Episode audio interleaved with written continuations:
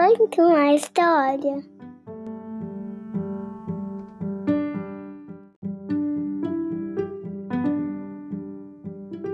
Olá, sejam bem-vindos ao podcast Conta uma História. Eu sou a Carla e hoje a nossa história é de um livro que é do meu sobrinho e ele leu bastante esse livro para meu filho.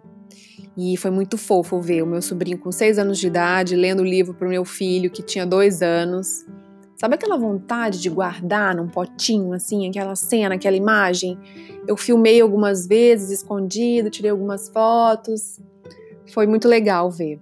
O nome do livro é Escolinha do Mar, escrito por Ruth Rocha, ilustrações de Adilson Farias e publicado pela editora Salamandra.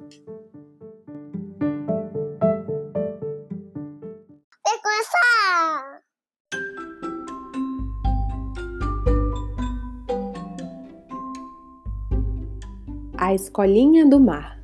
A escola de Dona Ostra fica no fundo do mar. Nessa escola, as aulas são muito diferentes. O doutor Camarão, por exemplo, dá aula aos peixinhos menores. Um peixe inteligente presta atenção àquilo que come. Não come minhoca com o anzol dentro, nunca! O peixe elétrico ensina a fazer foguetes. Quando o nosso foguete ficar pronto, zzz, vamos à Terra. Zzz. Os homens não vão à Lua?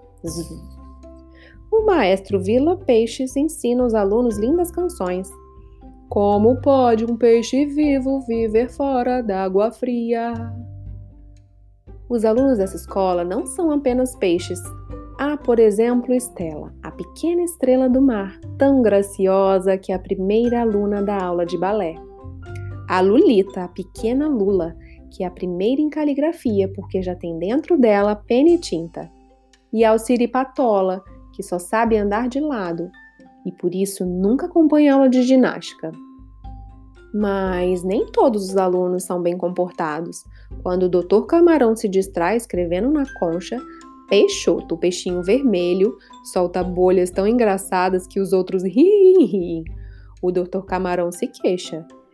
Esses meninos estão ficando muito marotos. Fazem estripulias nas minhas barbas. No final do ano, Dona Ostra, que é uma professora muito moderna, leva os seus alunos para uma excursão pelo fundo do mar. Naquele ano, os preparativos para a excursão foram animadíssimos. Vocês sabem, o melhor da festa é esperar por ela. Um grande ônibus foi contratado para levar os alunos e professores. Ônibus marítimo, é claro, puxado por cavalos marinhos.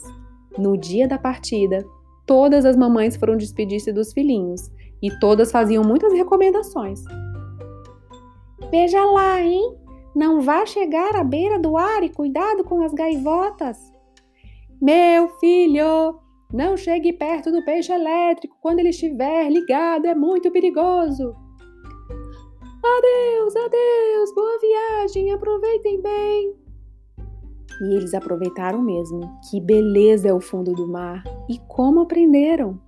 Veja, dona Ostra, que peixão tão grande! Dando de mamar ao peixinho! Aquele não é peixe, não, é uma baleia. As baleias são de outra família, aparentadas com o um homem. Por isso dão de mamar aos filhotes e aprenderam muitas outras coisas. Viram os peixes voadores que davam grandes mergulhos no ar. Viram os golfinhos, que são parentes das baleias, inteligentíssimos. E os tubarões, muito emproados, que andam sempre com seus ajudantes, os peixes pilotos. O mais emproado de todos é o Barão Tubarão. Mora num grande castelo de madrepérola com seu filho, o Tubaronete. Naquela noite, acamparam perto do castelo do barão. Todos ajudaram a armar o acampamento e, quando tudo ficou pronto, juntaram-se e começaram a cantar. Roda, roda, roda, pé, pé, pé, caranguejo só é peixe na enchente da maré. Ouvindo aquela cantoria, o tubaronete veio espiar o que havia ele era um peixe muito mal educado, não ia à escola nem nada, era um verdadeiro play peixe. Começou a caçoar de todos e a imitar o jeito de cada um, que é uma coisa muito feia. Dona Ostra ficou aborrecida. Olhe, menino, olhe aqui. Se você quiser, pode ficar, mas tem que se comportar direitinho, como os outros. Tubaronete era mesmo muito mal educado. Avançou para Dona Ostra vermelhinho de raiva. Eu não preciso de vocês, seus peixes de água doce, seus peixes de lata. Arrancou a pérola de Dona Ostra e fugiu, espirrando água para todo lado. Dona Ostra se pôs a chorar. Ai, minha pérola, como é que eu vou passar sem ela? Eu estava tão acostumada. Ih, Dona Ostra, não se aflija não, disse Peixoto, que apesar de pequenininho era muito valente. É, eu vou já no castelo buscar a pérola. Se ele não devolver, falo com o pai dele. Dona Ostra empalideceu. Ai, não vai não, eu tenho tanto medo de tubarão, ainda mais de tubarão-marão. Ah, eu vou sim, viu? Se a gente ficar de braço cruzado, sua pérola não volta nunca mais. Chegando ao palácio do barão, Peixoto bateu a barbatana com toda a força. Plá, plá, plá, plá, plá, plá. Veio atender ao portão uma senhora em guia de uniforme preto e toquinha branca na cabeça. É, boa noite, dona Cobra. Diga ao tubaronete que aqui está o Peixoto e que quer falar com ele sem demora. Cobra? Cobra não. Dobre a língua, ouviu? Meus patrões não têm tempo a perder com os senhores Peixotos. E foi entrando sem querer escutar o que o Peixoto estava dizendo. Mas Peixoto não desanimou Rodeou a casa até que encontrou uma janela meio aberta e foi entrando, mesmo sem convite. Lá estava o barão e o tubaronete jantando. Peixoto, com o coração batendo muito, adiantou-se. É, desculpa, o seu barão, eu vim aqui entrando assim, é, mas tem uma contas a ajustar aqui com seu filho. Cadê a pérola da dona Ostra? Devolva já já. Tubaronete até engasgou de susto. Eu ia devolver, sim. Tome aqui. É, eu estava só brincando. Barão Tubarão levantou-se furioso. De que é que vocês estão falando? Pelo que vejo, o senhor meu filho já aprontou mais de uma de suas. É a vergonha da família Tubarão. Vou lhe aplicar um castigo tremendo. Peixoto ficou com pena do tubaronete. Olhe, seu barão, eu acho que o tubaronete é assim porque ele não sabe de nada. Por que é que ele não vai para a escola como os outros peixes?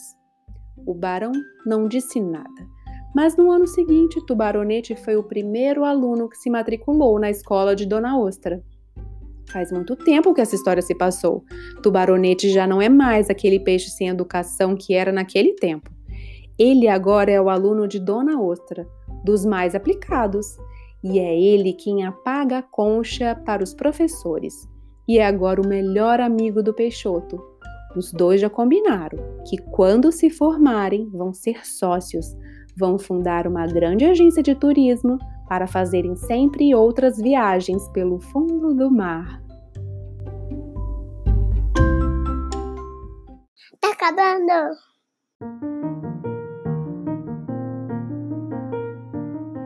Ah, esse livro me traz tantas boas memórias. Ai, que saudade de um tempo que não volta mais. Então eu dedico esse podcast ao meu sobrinho Felipe, que leu essa historinha várias vezes para o meu filho. E aí, está gostando do Conto uma História? Então compartilha com um amigo, com uma amiga, com a tia, com a professora, com quem você acha que vai gostar. Você pode também avaliar nos cinco estrelinhas lá no Apple Podcast. E o que você pode fazer também é seguir no seu play favorito Spotify, Google Podcast ou Apple Podcast. Assim você não perderá nenhum episódio. Até a próxima. Um beijo, tchau.